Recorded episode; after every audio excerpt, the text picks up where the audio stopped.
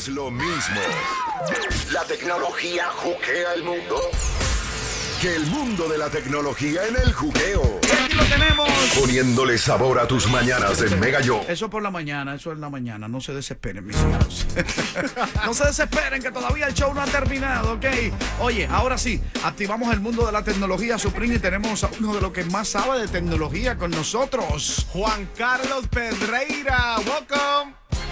Yes. Buenas tardes, saludos. Oye, qué lamentable esta noticia que acaban de reportar de último minuto. Esperemos que todo salga bien para, para ella. Claro que sí, claro Bueno, que sí. Tenemos, tenemos unas informaciones bien, pero que bien importantes. Los que estamos conectados siempre a nuestros teléfonos celulares, presten muchísima atención. Hay un estudio que recién acaba de publicar una firma de tecnología, la firma de Steel Networks en los Estados Unidos, que encontró que un 6% de todos los teléfonos celulares están infectados con algún tipo de programa maligno que utilizan los criminales para cometer sus fechorías. Estamos hablando que a través de este estudio ellos encontraron que por lo menos en los Estados Unidos hay unos 15 millones de teléfonos celulares infectados.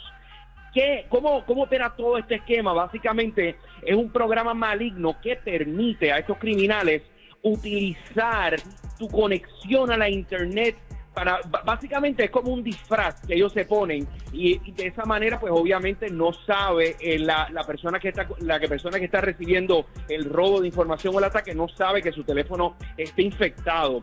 Y estos sistemas lo utilizan los criminales uno para el robo de identidad también para cometer fraude con tarjetas de regalo los gift cards también cometen fraude porque básicamente utilizan nuestro celular nuestra conexión a la internet para verificar eh, si, si esa tarjeta es buena o no es buena, también para manipular incluso los tickets o los boletos de los conciertos y eventos en los Estados Unidos eh, con todo esto. Así que nada, dicho esto, es muy, eh, en ocasiones es un poco difícil saber exactamente si el teléfono de nosotros está infectado, pero es importante. ¿Cómo podría uno, cómo podría uno darse cuenta cuáles son lo- lo- los síntomas o los signos que puede, los signos quiero decir que puede presentar un celular para uno darse cuenta si está infectado? Porque aquí está Supreme, ¿verdad? Chequeando el del. Por cierto, ninguno son iPhone, ¿no? verdad? De los 15 millones son Android y todos esos teléfonos baratos, ¿no? verdad?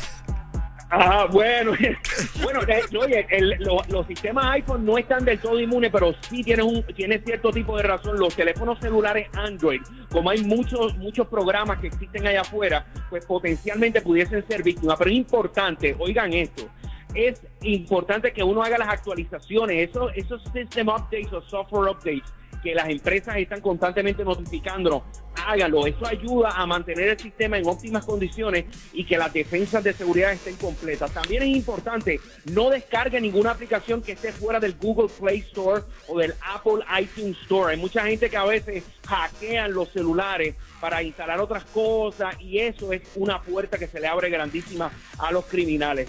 Estuve- Pero estuve- al final del día, si uno tiene duda del celular, si, si lo está notando medio lenta la conexión, mire, reinstale todo nuevamente y empiece desde cero y de esta manera se asegura uno pues que, que está el celular protegido. Vamos a regresar en solo minutos con la tecnología en el juqueo.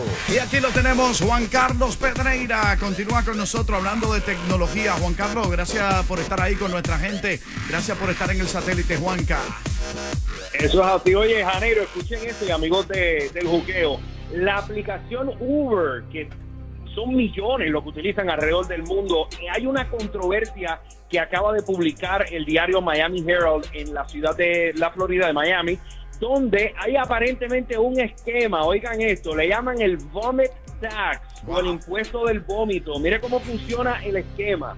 Los conductores que están corriendo la plataforma de Uber, al finalizar el trayecto con el pasajero, hacen una especie de querella electrónica con Uber y le dicen, mira, ese pasajero que yo acabo de dejar me acaba de dejar el automóvil sucio y por tanto hay un cargo de 150 dólares que se le va a aplicar a ese trayecto.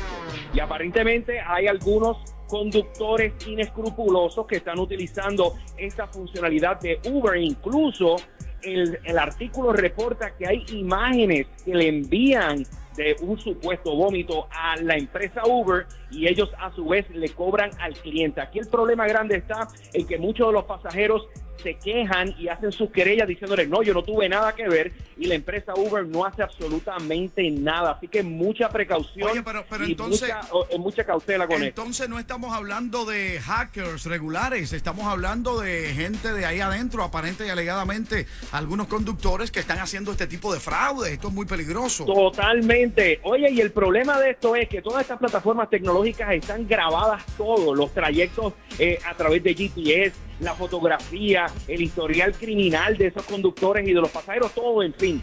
Y si Uber detecta que hay un patrón de que consistentemente ese conductor está haciendo reclamaciones de limpieza al vehículo, pues ciertamente se le va a revocar los permisos a este conductor de utilizar la plataforma. Pero es importante que los usuarios se revisen sus correos electrónicos cuando finalice el trayecto para que no vean ese cargo en su cuenta. Bueno, gracias. Bueno, Estamos hablando con otro- Juan Carlos Pedreira. Juan Carlos Pedreira compartiendo con nosotros. Háblame de los robots y cómo se podría conectar la mente humana, supuestamente. O sea, o sea ¿cómo? ¿Por estoy- dónde se yo- conecta el robot? ¿Por atrás o por adelante? ¿Cómo que se conecta el robot, Oye, por favor? ima- Imagínate, imagínate, imagínate esto, Janeiro, que es posible que podamos trasplantar eh, la inteligencia y el cerebro de DJ Supreme y ponerlo a hacer mezclas de aquí a unos años, un robot totalmente autónomo. No. Sí. Wow. Oigan esto, oigan esto. Entonces, ¿cómo, cómo, futurólogo, cómo va a el doctor funcionar, ¿cómo Ian- va a funcionar eso? Bueno, él no entra en detalle, pero esto es un futurólogo que ya eh, lleva una serie de estudios y análisis que ha hecho. Él básicamente está diciendo que eh, va a ser tecnológicamente posible transportar el 99% de nuestra memoria y nuestro cerebro a una máquina. Y él estima que unos 32 años o para el año 2050 esto va a ser posible e incluso hace el señalamiento de que para el 2050 uno va a poder ir y presenciar su propio funeral porque va a ser un robot el que va a estar ahí presente Wow. en ese momento. Ahí, me perdí, ahí me perdí en lo del funeral. Explícame esto, o sea, ¿cómo va a ser que tú puedes ver tu propio funeral? Se supone que ya estás muerto. ¿Cómo vas a ver tu propio funeral? Ok, es, vamos, vamos a imaginarlo que hay una especie de, de chip o de conexión Ajá. que extrae toda nuestra inteligencia, toda la información que está dentro de nuestro cerebro y eso se deposita en un androide o en un robot y básicamente en lo que va a tener el robot va a ser nuestro cerebro, nuestra inteligencia. ¿Cómo esto se va a traducir en arroz y en habichuela? Eso está por verse, pero lo que, lo que, lo que básicamente estamos viendo es que la tecnología de inteligencia artificial está avanzando tan y tan y tan rápido que potencialmente este, estos robots puedan transportar muchísima de nuestra información.